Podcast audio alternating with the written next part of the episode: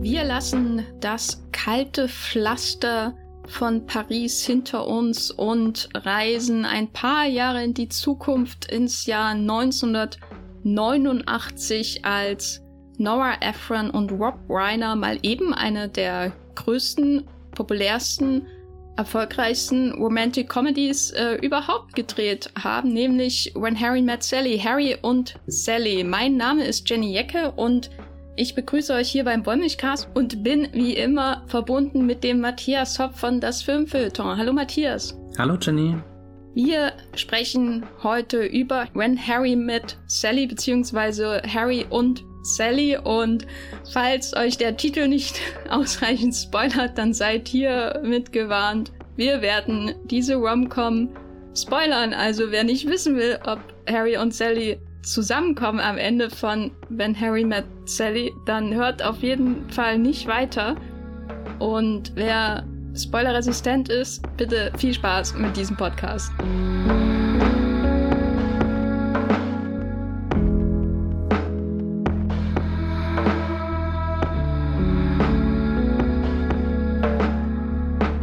Matthias, wann hast du zum ersten Mal Harry und Sally geschaut und hat sich deine Meinung seitdem verändert? Ich habe inzwischen seit unserem Vorgespräch nachgeschaut, wann ich ihn das erste Mal gesehen habe. Das wusste ich vorhin noch nicht. Jetzt habe ich die Antwort. 2015 war das erste Mal. Also doch noch gar nicht so lange her, wie ich dachte. In meiner Erinnerung lag der Film schon ein bisschen weiter zurück und insofern hat sich meine Meinung geändert, dass ich den Film jetzt deutlich präsenter irgendwie vor Augen habe. Ich konnte mich ehrlich gesagt an gar nichts so richtig erinnern, außer ein paar Szenen, wo die beiden durch New York laufen. Der insgesamt sehr, sehr herbstliche Look von dem Film und so zwei, drei Szenen, die man halt kennt. Aber ich glaube, das sind eher Szenen, die kannte ich auch schon, bevor ich den Film überhaupt zum ersten Mal gesehen hatte. Also insgesamt war Harry und Sally so, so ein Ding, was in meinem Filmkopf existiert aufgrund seiner historischen Meilensteine aber jetzt nicht unbedingt als die aufregende Romcom, die er vermutlich wirklich ist. Insofern bin ich sehr dankbar, ihn im Rahmen des Wollmilchcasts wiederzuentdecken. Wie sieht's denn bei dir aus? Auch ich habe den als Kind ungefähr 100 Mal gesehen, einfach weil er irgendwie im Hintergrund immer lief, genau wie viele andere Billy Crystal und Mac Ryan Filme, also zum Beispiel City Slickers 1 und City Slickers 2 oder Forget Paris oder weiß nicht, auch sowas wie French Kiss mit Mac Ryan und Kevin Klein zum Beispiel. Das ist so das Standardprogramm des 90er Jahre Fernsehens gewesen. Mehr noch als zum Beispiel ein anderer großer Nora Ephron-Film, nämlich ähm, Schlaflos in Seattle, der irgendwie immer so 20.15 Uhr bei Pro7 lief und dann habe ich irgendwie vielleicht in meinem Leben einmal oder so gesehen. Und Harry und Sally, äh, Harry und Sally, oh Gott, das werde ich die ganze Zeit falsch sagen.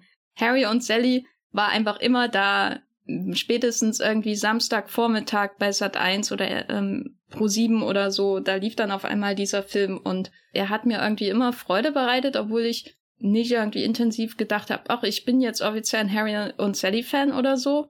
Und ich glaube, dann habe ich irgendwie einfach 15 Jahre, 16 Jahre, 17 Jahre nicht mehr an den Film gedacht. Und dann haben wir entschieden, hier nach unserer Gangsterreihe über Romantic Comedies zu sprechen und auf einmal sprang dieser Film mir in, in den Kopf. Äh, ich weiß auch nicht genau, warum wir den ausgewählt haben. Na, du hast ihn gesagt und bei mir hat das sehr viel Sinn ergeben, dann habe ich ja gesagt. okay, weil ich weiß auch nicht, warum, warum ich ihn ge genannt habe.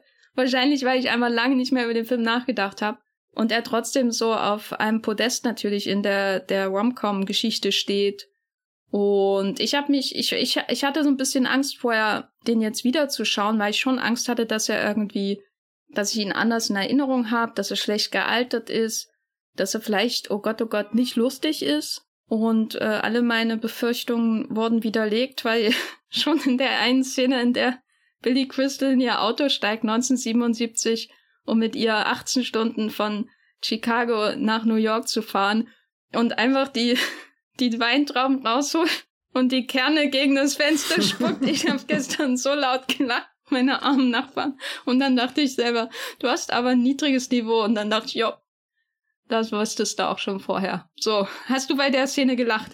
Da habe ich auch sehr gelacht. Ich fand auch mega den Satz, den er danach sagt mit, okay, ich mach die Scheibe runter. Anstatt irgendwie ein Taschentuch zu nehmen und den Kern irgendwie wegzumachen, quasi nimmt, versucht er seinen Schandfleck in der Tür des Autos zu verbergen und spuckt einfach munter weiter. Ja, ich habe herzlich gelacht, aber da ging er mir auch schon ein bisschen auf den Wecker, der, der gute Billy. Wir treffen den von Billy Crystal gespielten Harry Burns und die von Mac Ryan gespielte Sally Albright 1977. Sie haben gerade ihren Abschluss an der Uni gemacht und Harry verabschiedet sich von seiner Freundin, die ihm Sally als Mitfahrgelegenheit vermittelt hat und dann sitzen sie zusammen in dem Auto und du hast jetzt gesagt, du fandst ihn äh, recht schnell etwas unsympathisch, den armen Harry. Woran liegt das denn?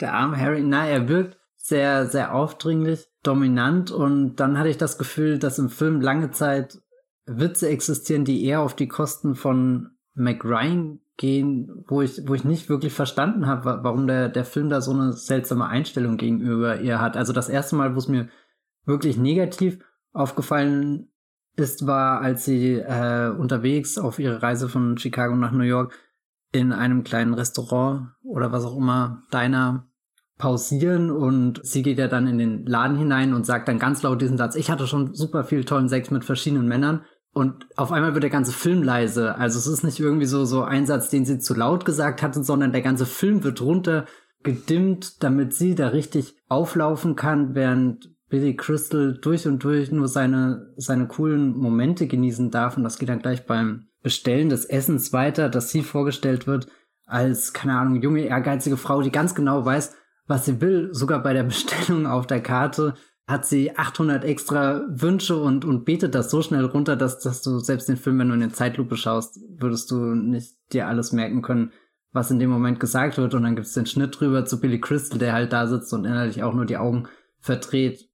Ich weiß nicht, das, das hat gleich so, so, so eine, so, so was sehr, sehr Garstiges in den Film reingebracht, obwohl ich mich eigentlich hingesetzt habe und bereit war zu, zu routen, wenn, wenn Harry auf Sally trifft. Das hat ja der Titel immerhin versprochen und an sich habe ich ja nichts dagegen, dass die beiden so eine Hin-Her-Dynamik haben, wo sie sich nicht von Anfang an verstehen. Die, die Passage direkt im Auto, unter anderem mit dem Weintrauben und so, die funktioniert auch recht gut, aber ja, ich weiß nicht, ich habe oft das Gefühl gehabt, er lässt McRyan wirklich auflaufen, der Film. Und das fand ich unangenehm beim Zuschauen. Ich hatte das Gefühl nicht. Das liegt aber, glaube ich, daran, dass wir die beiden von ihren exzentrischsten Seiten gleich am Anfang sehen. Also ich fand ihn auch total nervig am Anfang, weil er einfach ein zynisches Arschloch ist, das eine mächtige Lebensweisheit nach der anderen raushaut und auch äh, ziemlich arrogant und so ihr gegenüber ist. Ähm, ich meine, sie fährt immerhin in der ersten Schicht. Ne? Und ihr alles Mögliche erzählt und dann auch wie er über ihr Äußeres spricht und so weiter und so fort. Das fand ich alles ziemlich abtörend und gleichzeitig ist sie aber auch, ja, sie ist in der, der Verteidigungshaltung so ein bisschen. Dann macht sie auch im Verlauf des Films eine, eine Wandlung durch, die, die, glaube ich, dann auch ganz interessant ist. Aber gleichzeitig wirkt sie natürlich auch, ja, wie das dann in, in der, im Fachterminus äh, des Films heißt, äh, High Maintenance.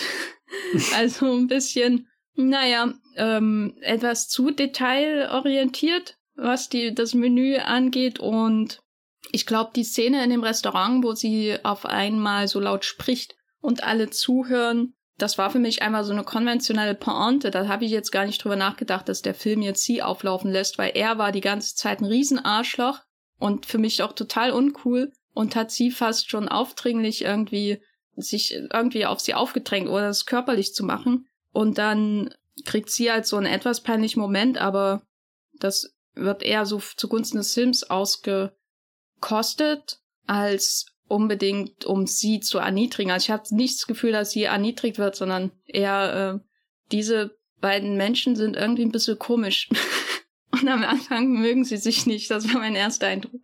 Aber er kommt halt irgendwie durch mit all seinen kleinen, größeren. Aber nicht bei ihr.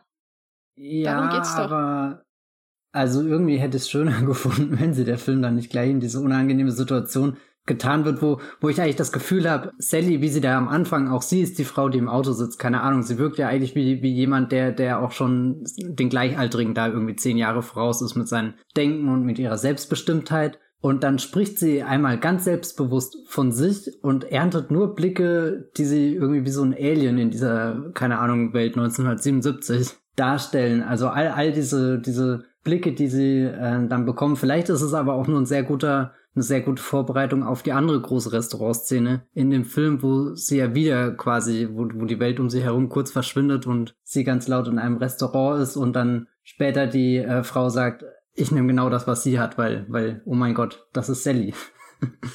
ja, ich glaube, das ist Absicht. Also ich glaube, Sally soll am Anfang unsicher wirken im Vergleich zu Harry. Also ich habe mich dann auch öfter gefragt, äh, lügt sie jetzt eigentlich nur um um quasi ihm irgendwie Kontra zu geben oder sagt sie jetzt die Wahrheit, wenn sie über ihr Sexualleben spricht und so weiter, weil sie wirkt in ihrem, in ihrem Gehabe von ihm zutiefst verunsichert.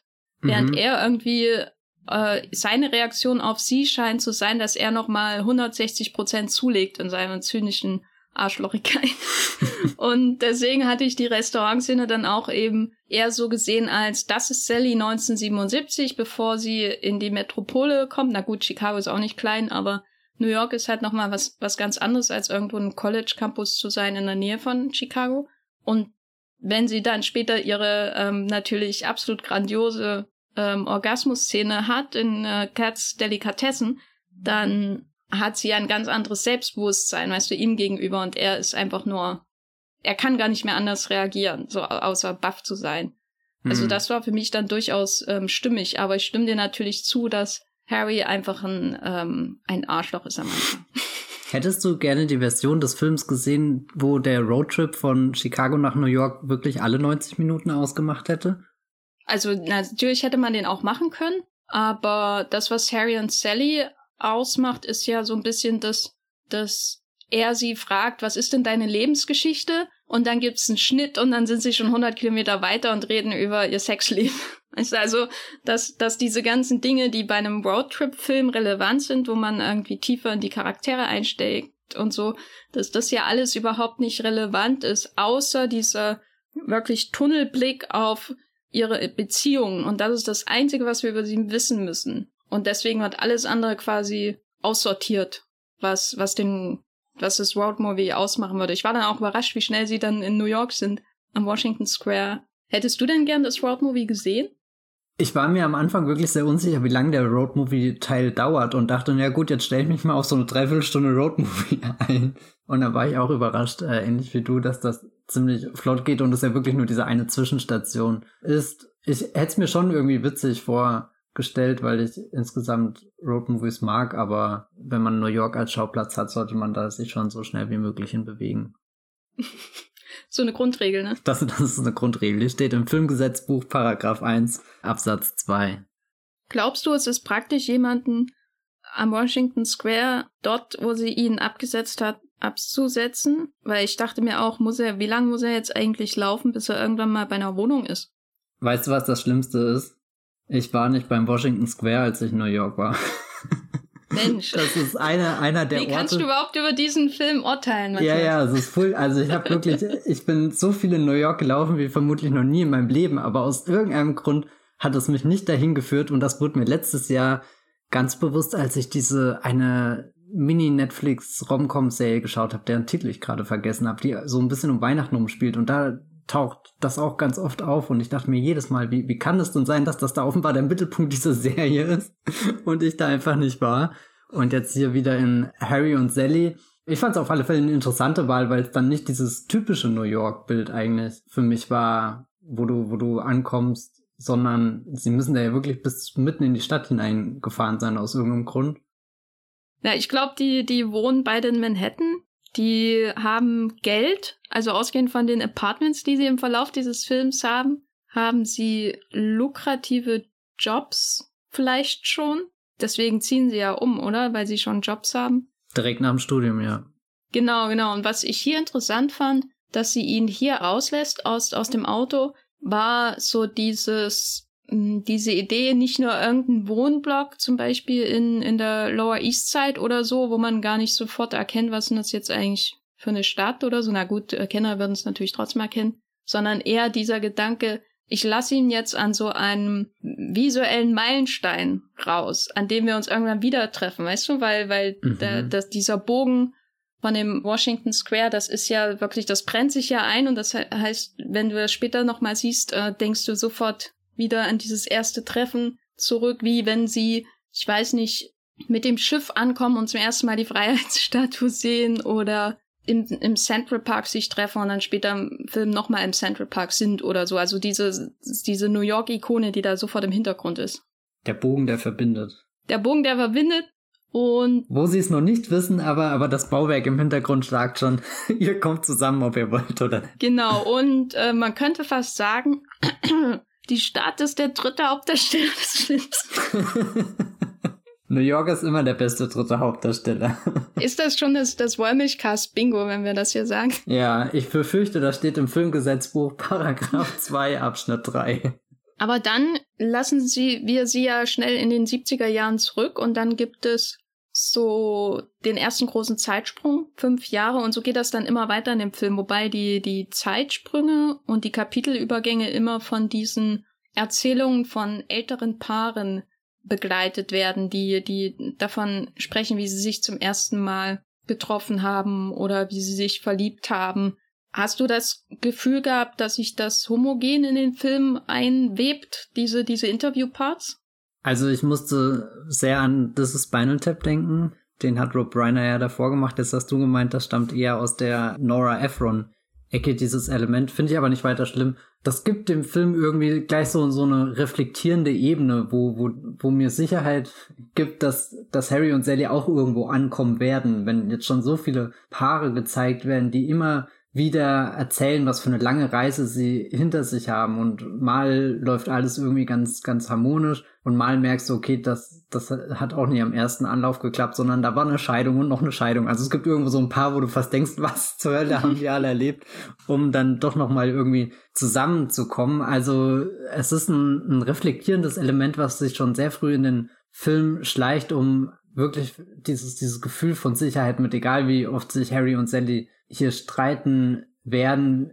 Also so, so wie als weiß der Film, dass er für seine Zeit ein bisschen so, so ein Disruptor ist. Also nicht der, der gemütlichste Film, den man sich anschauen kann. Aber guck mal hier, das sind einfach Geschichten aus dem Leben. Für eine Sekunde habe ich sogar überlegt, als das allererste Mal eines dieser Paare eingeblendet wurde, ob das jetzt Harry und Sally schon im Alter sein sollen. War ich kurz irritiert, weil ja auch die Geschichte und so nicht, nicht wirklich das wiedergespiegelt hat, was ich äh, davor in Harry und Sally gesehen hatte. Aber nette Unterbrechung für diese um, um einfach auch den, den, den Verlauf von Zeit zu markieren, also fünf Jahre zu überspringen. Das ist ja, da passiert ja viel.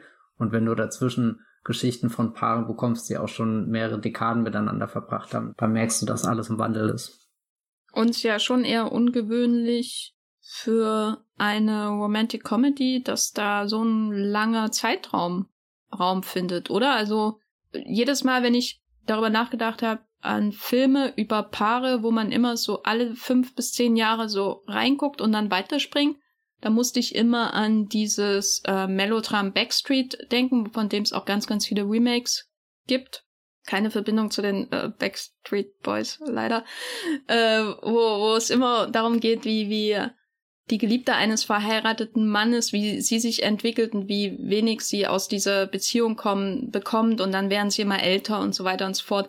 Aber bei Romcoms spontan ist mir kein Beispiel eingefallen, was so einen großen Zeitraum hat. Fällt dir irgendwas ein? Ich könnte jetzt auch nicht konkret was nennen, aber was ja bei, bei Harry und Sally auffällig ist, dass es nicht bei den fünf Jahren bleibt, sondern wir haben ja dann noch einen Zeitsprung, also insgesamt zehn Jahre, die da gut übersprungen werden, also eine ganze Dekade, wo, wo sehr viel Entwicklung möglich ist. Da bist du ja schon fast bei Forrest Gump hier. ja, also es ist eigentlich eine epische Geschichte, die wir hier sehen. Yeah. Episch im Sinne von, der Erzählrahmen äh, überspringt insgesamt oder um, umreißt insgesamt über zehn Jahre von vom College Ende bis äh, tief ins äh, Berufsleben hinein und äh, der wachsenden Angst vor der großen 40 und so und das ist interessant, weil der Film gleichzeitig doch sehr sehr klein und konzentriert wirkt. Also mhm. es ist irgendwie ein interessanter Widerspruch, der sich hier findet, dass, dass so eine gewaltige Geschichte von einem großen Lebensabschnitt erzählt wird und gleichzeitig wird es um alles reduziert, was, was für diesen Lebensabschnitt eigentlich noch bedeutsam ist. Also wir lernen ja nichts über die Berufe wirklich von den beiden kennen, außer dass Harry schreibt. Und Harry ist irgendwie am Anfang Political Consultant, als sie sich da am, am Flughafen wieder treffen nach fünf Jahren. Also die verdienen alle gut, aber mehr lernen wir über ihren Hintergrund nicht. Ne? Was ist mit ihren Eltern? Was ist, was, was haben sie eigentlich noch für Probleme im Leben? Haben sie keine Probleme im Leben oder warum fehlt das? Mich hätte zum Beispiel interessiert, was haben Sie in der Zeit im Kino gesehen? Ich meine, wenn Sie da 77 Ihren College-Abschluss gemacht hätten, hätten Sie ja perfekt den Star Wars schauen können. Zehn Jahre später, 87, keine Ahnung, was kam da im Kino? Zwei Jahre später Harry und Sally auf alle Fälle. Hm. Haben Sie Manhunter im Kino gesehen? Das wäre rein von den, den aufdringlichen Synthesizer-Sounds, die nicht in diesem Film waren, haben sie nicht geguckt, aber äh, Billy Crystal hat einmal so einen Pullover an, wo ich dachte, hm, der ist in der Zeit gefangen. Ab wann, glaubst du, macht Harry eine Wandlung durch? Also ein, ein, ein, ein gute, eine gute Frage in Verbindung mit den Looks, weil das, das Alter wird ja nicht nur durch irgendwie die Zeitsprünge, die eingeblendet werden, markiert, sondern auch wie, wie die Frisuren gestylt sind und so weiter. Ähm, und äh, Harry kommt nach dem zweiten Fünfjahreszeitsprung in einer Buchhandlung auf Sally zu und hat dann so einen, ja, einen dezenten Bart, kann man das so nennen. Es ist kein Vollbart. Es ist so ein halber Bart. Aber es ist ein bisschen mehr als ein Drei-Tage-Bart gewesen, ne? Ja, das definitiv. Und er lässt ihn dann doch eher sehr, sehr reif wirken. Und das ist auch das erste Mal, wo ich das Gefühl hatte, er hat sich jetzt wirklich verwandelt. Nach dem ersten Zeitsprung ist eher die Tendenz, er ist noch zynischer geworden, als das davor schon war und befindet sich jetzt in so einer Phase seines Lebens, wo er eine ganz unangenehme Unantastbarkeit hat, also dass er einfach plappern kann, wie er will und im Flugzeug Sitze tauschen kann, wie er will und, und nichts kommt an ihn ran. Und ausgerechnet danach die Begegnung ist dann auf einmal so ein, so ein Harry, der wirkt, als wäre in den letzten fünf Jahren irgendwas Einschneidendes in seinem Leben passiert, als hätte er gemerkt, dass das nicht alles nur ein Spiel ist, sondern keine Ahnung, dass, dass er noch mehr aus Begegnungen mit Menschen herausholen kann. Und, und das fand dann auch gleich schon im ersten Gespräch für mich statt, wo, wo ich als Zuschauer da eher so auf dieser McRyan-Seite war, die zu ihm rüberguckt und sich denkt, oh Gott, jetzt geht das schon wieder von vorne los. Und dann genauso wie sie irgendwie überrascht wird davon, dass, dass das eigentlich ganz angenehm ist. Und dann, dann schneidet der Film ja auch sehr schnell aus der, der Bücherei oder Buchhandlung, wo sie sind, wie die beiden gemeinsam die Straße entlang gehen und sich unterhalten, als würden sie sich auch schon zehn Jahre lang kennen, was sie ja irgendwo auch tun, aber es fühlt sich an, als sind das zehn Jahre gewesen, wo sie eigentlich die ganze Zeit miteinander im Austausch waren, wo sie miteinander mitgekriegt haben, was hat der eine und der andere erlebt und also als ist da echt schon ein tiefes Fundament für die Freundschaft und das war, war eine sehr magische Szene, weil sie kam ein bisschen aus dem Nichts, aber insgeheim wurde sie auch schon sehr lange vorbereitet. Ja, sie treffen sich da an einem Punkt in ihrem Leben wieder, wo ihre Beziehung, die sie fünf Jahre vorher hatten, gescheitert sind. Und darin finden sie irgendwie so ihr Wenn-Diagramm, diese, diese Überschneidung, mhm. die sie miteinander haben, während sie vorher wahrscheinlich wenige sichtbare Überschneidungen miteinander hatten in ihrem Leben. Und auf einmal wird Harry irgendwie fast schon sympathisch. Fast schon sympathisch. Du sagst das mit so einer Vorsicht, als kommt gleich der Twist, wo er sich als Serienkiller hinpuppt. Wir waren ja schon bei Manhunter, da ist das jetzt ja auch nicht mehr so weit. Nein, aber das ist das, wo die eigentliche Freundschaft zwischen den beiden beginnt. Sie leiden beide bis zum gewissen Grad unter Liebes- oder Lebenskummer, weil er hat die Scheidung hinter sich. Sie hat die Beziehung hinter sich, in der sie gemerkt hat, dass ihr Freund sie nicht heiraten möchte und keine Familie mit ihr möchte. Und die Freundschaft beginnt quasi. Und das, was du so schön beschrieben hast, sie, sie reden miteinander, als würden sie sich auch schon jahrelang kennen. Das ist natürlich dann auch ein Zeichen, dass da noch mehr draus werden kann, während sie vorher sich doch eher awkward miteinander verhalten haben, beziehungsweise er hat sie am Flughafen ja zunächst gar nicht erkannt und im Flugzeug selbst war er dann wieder ein Riesenarschloch. Also ich fand die, die ersten beiden Male fand ich ihn einfach so unsympathisch. Schwer, schwer zu verkraften. Na, und ich mochte eigentlich immer Billy Crystal in diesen Jahren seiner Karriere, wo er kein Blackface getragen hat. Oh, wo hat er Blackface getragen? Ach, Wikipedia ist dein Freund. okay. Und wir lernen aber auch zum ersten Mal die Freunde der beiden neuen Freunde kennen, nämlich Bruno Kirby's äh, Figur, dass der, er spielt den besten Freund von Harry und natürlich jemand namens Carrie Fisher, die in deinem Leben, glaube ich, eine besondere Rolle hat als in meinem, allein weil sie in Star Wars mitspielt. Was hältst du denn von einer älteren Carrie Fisher in einer nicht-Star Wars-Rolle? Da bin ich, da war ich gespannt, wie, was du, wie du sie wahrnimmst, ob du sie außerhalb des Sternenkriegs überhaupt wahrnehmen kannst. Ich bin jetzt überrascht, dass du sagst, älter war sie da so viel, also gut, der Film ist 89, gut, schon älter. Ich war sehr gespannt, auch als ich den Film geguckt habe, weil Carrie Fisher ja außerhalb von Star Wars gar nicht so viel riesengroße Filme gemacht hat, sondern dann immer mal da und da irgendwo aufpoppt. Und oh mein Gott, das war so schön, sie da zu sehen und dann auch noch in so einer quick lebendigen Rolle, die, die jetzt weniger mit ihrer Prinzessin Leia übereinstimmt, aber vielmehr mit dem Bild von Carrie Fisher, was ich halt so auch von, von Carrie Fisher als, als, als Filmstar, als, als Mensch in Hollywood, als, weiß nicht, jemand, der da draußen ist und erzählt, was er alles in seinem Leben schon durchmachen musste. Und das wirkt da viel mehr im Einklang mit, mit auch der Carrie Fisher, die sie jetzt bis zuletzt war, die, die irgendwie hier am Set von Star Wars 7 darüber redet, was sie alles hier für einen Wahnsinn durchfahren muss und gleichermaßen beeindruckt wie unbeeindruckt davon ist. Und für mich, ich habe das im Vorgespräch auch schon erwähnt, so ein kleines, absolut verrücktes Carrie Fisher Detail ist, wenn sie einfach beim, beim gemütlichen Gespräch mit zwei Freundinnen ihren, ihren, was ist das, ihren Kalender-Aktenordner auspackt, wo sie die Karteikarten. Die, äh, genau, die Karteikarten, wo sie quasi wie früher Vokabelkarten steht dann an alle Männer drauf, die entweder Single sind oder potenziell Single sind oder ich weiß nicht was. Und das war einerseits so, so, so ein herrliches kleines Detail und dann auch so, so ein Detail, was halt vermutlich auch nur 1989 funktioniert hat, weil du danach also schon dein Smartphone getan hast und ich weiß nicht, war, war da so, so perplex von, das trägt jemand mit sich rum, aber gleichzeitig auch, was für ein mächtiges Tool dann das in dem Moment auch für, für Carrie Fisher ist, wie sie da durchgeht und auch sofort die richtige Karte dabei hat, beziehungsweise die Karte dann einknickt, wenn sie merkt, okay, die ist nicht mehr auf dem aktuellen Stand, dieser Mann ist schon verheiratet, der fällt aus dem Register raus und da habe ich inhaltlich äh, mich sehr drüber gefreut, dass, dass Carrie Fisher einfach in dem Film ist und gerade da dieses Register durchgeht und später hat sie auch nochmal so eine ganz schöne Szene dann auch zusammen mit äh, hier dem Bruno Kirby, wo quasi die, die besten Freunde dann die Anlaufstelle sind, nachdem Harry und Sally das erste Mal miteinander geschlafen haben und am nächsten Morgen ganz aufgeregt anrufen. Und äh, Bruno Kirby und Carrie Fisher sind ja auch in dem Film zusammen. Das heißt, die liegen gemeinsam im Bett und haben dann, kriegen dann parallel den gleichen Anruf, den sie mehr oder weniger gleich auch beantworten. Also ein Gespräch mit vier Personen, was in einem riesengroßen Gespräch endet und so ganz schön auf diesem schmalen Grad balanciert zwischen alle verstehen sich und trotzdem ist da immer so ein kleines Missverständnis, was passieren kann. Irgendeiner, der nochmal schnell was sagt und ja, ich weiß nicht, habe ich die Luft angehalten bei diesem Moment. Das war, das war so schön, auch dass du, dass du dann parallel alle vier Gesichter siehst, wie sie miteinander, aber doch so, so halb versetzt reden. Das war sehr schön. Zwei wichtige Fragen im Zusammenhang mit dem Pärchen Bruno Kirby und Carrie Fisher, die du gern in welcher Reihenfolge auch immer beantworten kannst. Erstens, was hältst du von dem Wagenrad Sofatisch? und zweitens, was glaubst du, bringt dieses Pärchen in den Film hinein, was wir nicht von, von Harry und Sally bekommen?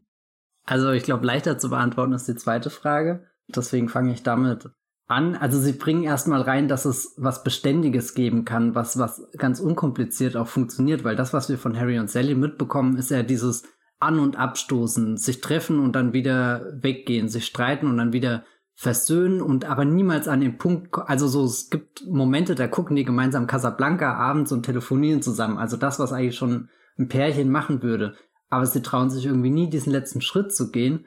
Und das scheint bei Carrie Fisher und Bruno Kirby nie ein Problem zu sein. Also irgendwo wirken die dann auch fast schon erwachsener, wie als ist das nicht nur das beste Freunde-Paar, sondern auch das, das ältere Bruder-Schwester-Paar oder so, so, so Menschen, die, die, die diesen ganzen krassen Beziehungskosmos voller, voller Probleme und Missverständnisse und Streitgespräche übersprungen haben und halt einfach beschlossen haben, naja, wir machen das jetzt zusammen. Und dann kommen wir zu dem einen Streitpunkt, dem großen Radtisch, der da ein bisschen unausgesprochen im Raum steht, wo sich beide drüber verständigt haben, um jeweils nicht den anderen vermutlich zu verletzen. Und in einer Szene, in der Billy Crystal aus der Haut fährt, kann der, kann der Radtisch nicht mehr ignoriert werden und es stellt sich raus, keiner ist wirklich ein Fan von dem Monstrum und dann gibt's die großartige Szene, wo Bruno Kirby das Ding ganz beschämt aus der Wohnung trägt und auch so zu Billy Crystal meint, hier, sag kein Wort, kein Wort darüber jetzt.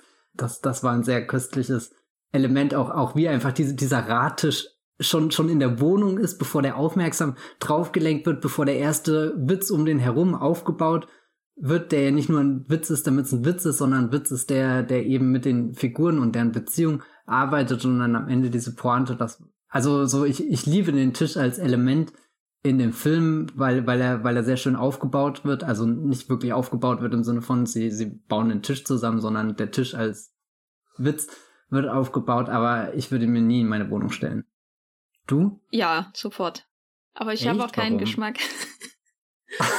ja, das merkt man. ja, ja, nee, nee, weil ich musste schon darüber nachdenken, hm. dass, dass der Tisch irgendwie schon, schon sehr urig und, und exzentrisch aussieht und soll wahrscheinlich so die, die ungeplante Junggesellen-Wohnungseinrichtungen verdeutlichen, so die Bruno Kirby mit in die gemeinsame Wohnung mit äh, Carrie Fishers Figur quasi bringt und so. Und das kann ich auch nachvollziehen, dass ich darüber lustig mache. Und dann dachte ich auch wieder, boah, es ist ein Wagenrad. Und in der Mitte kommt die, die, die Speich oder was weiß ich da hoch. Da kannst du ein Bier reinstellen. ist doch brillant, Mensch. Hast du mal, oder, oder Blumen, ne? Eine Vase mit Blumen kannst du da rein. Hast du mal darüber nachgedacht? Die, die zwei Dinge, die auf dem, auf, dem, auf dem Tisch stehen, Bier und Blumen. Genau, und hm. dann dachte ich, er trägt am Ende nur das Rad raus und nicht die Glasplatte. Ja, das war, das fand ich auch interessant. Haben sie die Glasplatte behalten? Weil die hat doch ein Loch in der Mitte dann. Ich meine, vielleicht hätte das Ganze besser gewirkt, wenn die Wohnung außenrum auch ein paar Elemente hätten, die dieses antike Holzrad aufgegriffen hätten. Und ich glaube, die Glasplatte ist eigentlich das, was richtig abtörend ist. Ich glaube eigentlich, die Rad, das Rad an sich ist eine interessante Idee. Auch das Holz. Aber das Holz und die Glasplatte, das passt für mich wirklich nicht zusammen. Also ich glaube, wenn die also Wohnung lieber die Glasplatte raustragen sollen. Ja, wenn ich glaube, wenn die Wohnung von ihnen ausgesehen hätte wie das Set der Netflix Ashton Kutcher Sitcom The Ranch, dann hätte der der ähm, Rad Wagen, Wagenrad Tisch Sofatisch perfekt da reingepasst. Also ich glaube, stell dir mal vor, weiß nicht, Ashton Kutscher und äh, wie heißt er hier aus The Big Lebowski mit dem Bart? Sam Elliott. Sam Elliott, sie sitzen zusammen an auf einer Couch vor diesem vor diesem Sofatisch, weißt du? Und und zwischen ja. ihr ihr schlechtes amerikanisches Bier und da, das ergibt auch absolut Sinn und dann hast du noch Lachen von Zuschauern im Hintergrund. Meine Frage ist, wäre dieser Tisch in seiner Vollkommenheit auch so, dass man ihn wie so eine Käseplatte drehen könnte? Das wäre natürlich noch besser, weil dann würdest du gleich so die Mehrzweckfunktion von so einem Tisch aus einem chinesischen Restaurant mitbringen. Und könntest hm. immer, wenn du Tapas da machen würdest, weißt du, stell dir mal vor, du stellst lauter Tapas da auf den Tisch und dann könntest du immer rumdrehen zu den anderen und, und Kosten von denen, die du noch nicht hattest. Hm. Ah. Ich befürchte aber nur in The Range gäbe es dann eine Folge, wo die Pointe darauf hinausläuft, dass sich Sam Elliott über den Tisch beugt. Aston Kutscher fängt an, ihn zu drehen und in dem Moment hängt sich ein Schnurrbarthaar von Sam Elliott in den Tisch rein. Und das wird dann ganz unangenehm. Also so ein, ja, ich weiß nicht, ob ich das sehen will. Ich glaube, der arme Sam Elliott hat das nicht verdient. Alternative Pointe.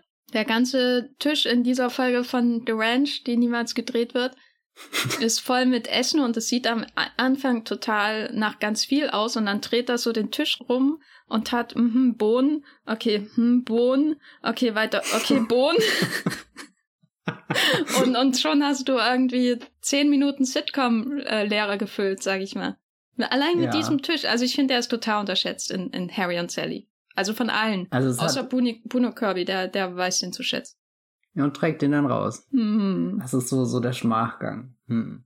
Ist denn der, der, der Teppich, den später hier Billy Crystal in seiner Wohnung einräumt, ist aber jetzt auch nicht so das, das 9 plus Ultra an, an Einrichtungsgegenständen in diesem Film, oder?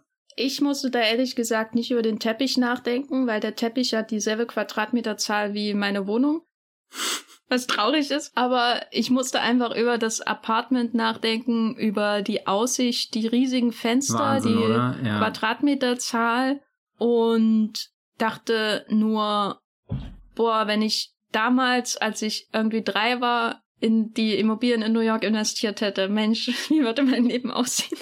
Ich finde das, das ist aber ein, ich weiß nicht, ob es ein Problem ist, aber ich merke das schon, wenn ich in so äh, solchen Geschichten Figuren habe, die, mit denen ich mich identifizieren kann, aber die einfach ein ganz anderes Leben führen als ich, da ist dann immer so eine Distanz drin. Oder ich weiß nicht, das ist auch so bei Sex in the City immer so ein Gefühl, wo, wo, wo, wo eigentlich tausend Geschichten in der Serie existieren, wo du dich früher oder später mal wiederfinden kannst und dich immer noch fragst, wo leben die, wie leben die, wie kann das sein? Und das hatte ich in äh, Harry und Sally, ich weiß nicht, da, da denke ich immer an sowas wie, wie How to be Single oder so. Das ist so eine, da, da kommt man viel eher an, wobei die wird dann auch schon sehr schnell sehr hoch.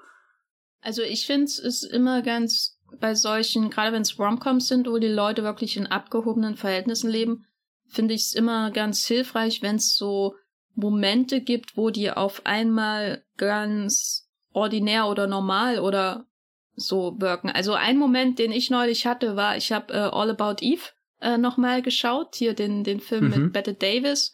Und da gibt es so eine Szene, wo die noch eine riesen Party veranstalten in ihrem Apartment und das ist natürlich alles wieder ganz edel und alle Leute, die ankommen, tragen Pelze und so. Und dann gibt es aber zwei Momente, die ich, mit denen ich mich absolut identifizieren konnte, weil ich sie genauso erlebt habe, nur mit weniger Pelzen. Und zwar die Pelze kommen nicht in eine Garderobe oder so, sondern werden einfach in, auf ein Bett geworfen in einem Zimmer. also es ist wie wenn die Jacken abgegeben werden bei einer Party. Und der andere Moment wo, war, wo die alle auf der, also ähm, George Sanders, Marilyn Monroe, die sitzen alle auf der Treppe und, und verbringen da ihren Abend, während diese Wohnung, du weißt gar nicht, wie viel Zimmer die überhaupt hat und wie viele wunderschöne lederbezogene Couches und alles. Aber die sitzen auf dieser Treppe und ähm, schütten den Champagner an sich rein. Und ich habe zwar noch nie Champagner getrunken, aber ich kann mich identifizieren mit diesem Moment, wo man sich den unpraktischsten, die unpraktischste Sitzgelegenheit einer Wohnung aussucht, einfach weil man da seine Ruhe hat und, und quatscht mit, mit der Clique oder so. Und äh, ich glaube, was ich damit sagen will, ist, es gibt auch in Harry und Sally manchmal solche Momente, wo, wo man mhm. denkt, boah, die haben irgendwie ein grandioses Apartment, aber am Ende des Tages gucken sie auch Casablanca. so wie ich auch jeden Tag. Wobei ich jetzt am Ende des Films auch sagen würde, ich würde in keines der Apartments sofort einziehen. Aber da bin ich mir unsicher, ob es einfach dran liegt, dass sie in den 80er Jahren sehr gefangen sind. Oder ob, wenn die anders eingerichtet Wie werden, gefangen? doch noch. Ja, ich weiß nicht, also das Billy Crystal Apartment, das scheint von der Lage schon der Knaller zu sein. Aber von wie das eingerichtet ist, dieser große Raum, ich weiß nicht, den fand ich dann doch irgendwo auch kalt. Also selbst als der Teppich dann drinnen lag. Nicht, nicht angenehm. Da, da fand ich ihr Apartment schon gemütlicher, aber da waren dann auch zu wenig Einstellungen von der Wohnung, als dass ich gesagt hätte, ja, die kommt auf die Vormerkliste. Sein Apartment hat mich so ein bisschen an die, die Ram Ramsch-Version von dem Apartment erinnert, was hier Cousin, wie heißt der Cousin in Succession? Ja, ich weiß, wie du meinst, aber ich kann auch keinen Namen auch den Namen nicht ein. Halt der, der, der, der einfach da ist, wo man nicht so richtig ja, weiß, ja. warum. Und der kriegt doch in der zweiten Staffel so ein ja, Apartment, ja, genau, genau, genau, genau. was einfach gigantisch aussieht und riesige Fenster hat und du dich auch fragst, ist, besteht das ganze Ding nur aus einem Raum oder so? Und wenn ja, sieht trotzdem aus wie eine Turnhalle. Und äh, die, das Billy Crystal Apartment ist so die, die Ramsch-Version davon. Also ein paar Stockwerke tiefer. Fenster sind ein bisschen kleiner und sind ein paar Quadratmeter weniger, aber heute wäre es wahrscheinlich trotzdem sauteuer. Ja, das sind die wichtigen Themen, über die man spricht, wenn man über wenn Harry met Sally spricht, würde ich sagen, eindeutig. Was mir sehr gut an dem Film gefällt, ist, dass er quasi wie der eiskalte Engel oder The Mission, Filme, über die wir hier im Podcast gesprochen haben, sein Genre auf das Wesentliche reduziert. So, also da, das hatten wir ja schon angedeutet, dass man eigentlich nichts über die Leute lernt und alles, worüber sie reden, in dem Film ähm, ist immer, immer das, worum es auch in dem Genre geht, sozusagen. Also es geht nie darum, Sally hat Probleme im Beruf, weil das ist nicht die, die Quintessenz der Romantic Comedy, sondern die Romantic Comedy äh, dreht sich um die, die, die Romanze sozusagen. Und deswegen werden alle anderen Gespräche einfach übersprungen in, in dem Film. Und das ist ja letztendlich bei The Mission und so weiter auch so, wo man nichts anderes über die Figuren lernt als das, was mit ihrem Job zusammenhängt. Und dann vage weiß, aha, der eine ist eigentlich noch Friseur, aber hauptsächlich kann auch sehr gut mit Waffen umgehen und so weiter und so fort. Und kannst du diesen Vergleich mit diesen zwei anderen Filmen nachvollziehen? Ich kann ihn tatsächlich nachvollziehen. Ich überlege jetzt aber gerade, kann man auch in einer Romantic Comedy den, die Figur des Professionals ausmachen? Also würdest du entweder Harry oder Sally oder beide zusammen als Professional in dem bezeichnen, was, was wichtig für die Romantic Comedy ist, weil da sind sie doch eigentlich beide sehr mh, hm, unerfahren ist das falsche Wort, aber wenn sie Professionals wären, dann hätten sie sich ja vermutlich schon in der ersten Szene geküsst, oder? Ja, na, ich glaube, wenn es um Professionals in der Romantic Comedy geht, dann führt natürlich kein Weg vorbei an The Wedding Planner mit Jennifer Lopez. Mhm. Wo quasi wir wirklich eine jemanden haben, deren Beruf äh, schon schon die die Inszenierung von Romantik und äh, Liebe ist sozusagen. Das haben wir ja hier nicht. Aber dann wäre vielleicht die Carrie Fisher Figur am ehesten die, die in Professional in diesem Film ist, schon mit ihrem mit ihren Karteikärtchen und ihrem Überblick oder so. Oder ich denke jetzt auch an Sarah Jessica Parker in Sex in the City. Sie ist ja die absolute Professional oder hier Gossip Girl, also Gossip Girl in Gossip Girl.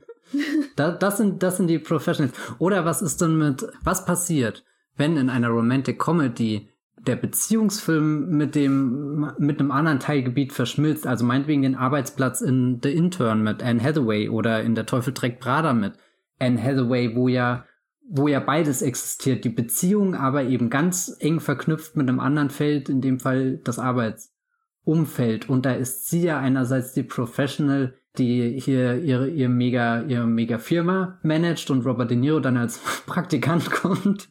Aber in der Beziehung dann trotzdem eher auf dem Sally-Level der Professionalität ist. Oh Gott. Na, bei den beiden Filmen finde ich es immer problematisch, dass die Love Stories total egal sind. Also in, in Teufel trägt Prada war das nicht Adrian Grenier, mit dem sie irgendwas hat? Ich bin mir ne, der aus Entourage, äh, habe ich das falsch in Erinnerung.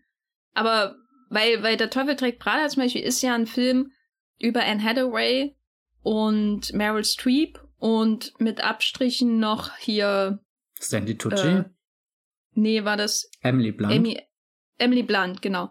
Also das ist so die, das ist so die, das sind die Beziehungen, die in dem Film wirklich relevant sind. So und äh, die, die Rom-Com-Aspekte drumherum sind eigentlich ziemlich schwach, finde ich, in dem Film. Und bei, bei The Intern, den ich auch neulich gesehen habe, kann ich mich ehrlich gar nicht mehr erinnern, was außerhalb des Arbeitsplatzes überhaupt passiert. Oh, ganz viel. Also Jenny, deine Einschätzung bei beiden Filmen lässt wirklich zu wünschen übrig. Wir haben es hier mit, mit Meisterwerken zu tun. Ich habe ja nicht gesagt, dass sie schlecht sind. Ich habe nur gesagt, dass die romantischen Aspekte das Uninteressanteste, zumindest an der Teufel trägt Prada sind, weil bei The Intern kann ich mich ehrlich gesagt nicht mehr dran erinnern, was überhaupt hm. an, an Beziehungskram war, außer dass wahrscheinlich so die Annahme Robert De Niro da irgendwie geholfen hat, dass es in die richtigen Bahnen gelenkt wird, weil das ist ja seine Aufgabe in dem Film. Neben, er fährt sie. fährt sie durch die Gegend. Daran kann ich mich auch noch erinnern, dass er sie fährt. Er, er macht da eh sehr viele drollige Sachen in dem Film. Eine unterschätzte Robert De Niro-Performance der letzten zehn Jahre, nicht nur der Irishman hier. Eine potenziell professionelle Persönlichkeit, die mir auf jeden Fall noch einfällt, ist ein anderer Film mit ähm, Dakota Johnston, und zwar der, in dem sie die angehende Musikproduzentin von Tracy mm. Alice Ross spielt. Wie hieß der? The High Note. The High Note. Und da hat man ja auch die Love Story, die ich auch durchaus überzeugend finde, mit dem Sänger, den sie pushen möchte gleichzeitig als, als Assistentin. Aber man hat gleichzeitig das Professional Level, weil ich habe selten in einem Film so gut dargestellt gesehen, wie Personal Assistants in Hollywood arbeiten. Mhm. Und so. Und also so äh, intensiv und nicht nur klischeehaft. Und was sie dann später auch werden. Also das hat mich schon so ein bisschen an Heat erinnert. Da sind wir wieder ganz in der Schiene. Nein, aber man hat ja in Dahano die quasi die junge Version der PA, ne? Also Dakota Johnson ist, ist die professionelle, absolut verlässliche Personal Assistant, persönliche Assistentin von Tracy Alice Ross, die halt ein riesen Gesangsstar ist. Und dann hat man aber auch gleichzeitig diese etwas ältere, in Anführungszeichen, Freundin von Tra Tracy Alice Ross, die da irgendwie in dem Gartenhaus wohnt, die die ältere Version von Dakota Johnson ist. Und in Heat hat man ja auch so diesen Kontrast teilweise zwischen den Leuten, die, die von dem, von dem Gangstertum nicht genug kommen und hier und da dann so ältere Figuren, die man auftauchen und sich fragt, ist das die Zukunftsversion von ihnen? Und das ist, hat man ja häufiger in Gangsterfilmen. Was passiert, wenn die Leute in diesem Beruf alt werden? Was ist, was ist, was ist, wenn sie nie davon loskommen, die professionellen besten Freundin von einem Star zu sein? Und dann am Ende wohnst du in dem Gartenhaus von Tracy Ellis Ross sozusagen, aber was natürlich auch okay ist. Aber du lässt dann natürlich auch deine persönlichen Träume irgendwo liegen unterwegs. Und ähm, ja, wollen wir irgendwie zurückkommen zu Harry und Sally? Ich, ich finde eigentlich diese, diesen, diesen Irrweg, den wir gerade eingeschlagen haben, super interessant, weil das alles Filme sind, die in meinem Kopf einen großen Dialog miteinander führen. Aber wir können auch wieder zurück ins New York der 80er Jahre gehen. Ähm, ja. Was sehen wir denn von dem New York? Das finde ich sehr interessant. Wir sehen nämlich jetzt nicht die großen Establishing-Shots von Skylights und so weiter. Es ist eher mal das Empire State Building, was so verstohlen im Hintergrund steht. Das ist ein bisschen beleuchtet. Aber es ist auch nie das, das äh, große, große Highlight. Also die, die, die Stadt mit ihrer Skyline und all die vielen Menschen, die sich da in den Häusern verstecken. Ich glaube, das sind eher Bilder, die man woanders her kennt. Und es ist auch nicht unbedingt dieses strahlende sonnige New York, was ich aus vielen Romcoms der letzten Jahre kenne, allen voran äh, How to Be Single. Es ist eher ein, ein sehr herbstliches, es ist auch ein, ein kaltiges, äh, ein kaltiges, das ist kein Wort, ein kaltes New York, was, ein was unfreundlich, ein, ja, unfreundlich wirkt oder beziehungsweise wo, wo du manchmal so Szenen hast, wie Harry und Sally holen gemeinsam den Weihnachtsbaum und es liegt Schnee in den Straßen und, und eigentlich ist es bitterkalt, aber dadurch, dass sie das gemeinsam machen, ist das sehr schön und fast schon gemütlich und du hast da so, so, so ein bisschen dieses, dieses Weihnachtsgefühl, so, so Geborgenheit und Kälte, was auch immer. Und dann später hast du die Szene, wo Sally alleine den Weihnachtsbaum holt und es ist einfach nur der, der trostloseste Anblick, wie sie versucht, den, den Baum dann über den Gehsteig zu zerren und ich dachte mir nur, zum Glück liegt da eine frische Schneedecke, weil überleg mal, das wäre schon irgendwie ein paar Stunden da gelegen und die Menschen wären äh, durchgewuselt hätte sie ja den, den, den Tannenbaum einmal durch eine Mattschicht gezogen, getränkt und dann in ihrem Apartment aufgestellt und dann wäre all der Schlamm runtergeflossen von den schönen grünen Zweigen. Das wäre ein noch traurigeres Weihnachten geworden.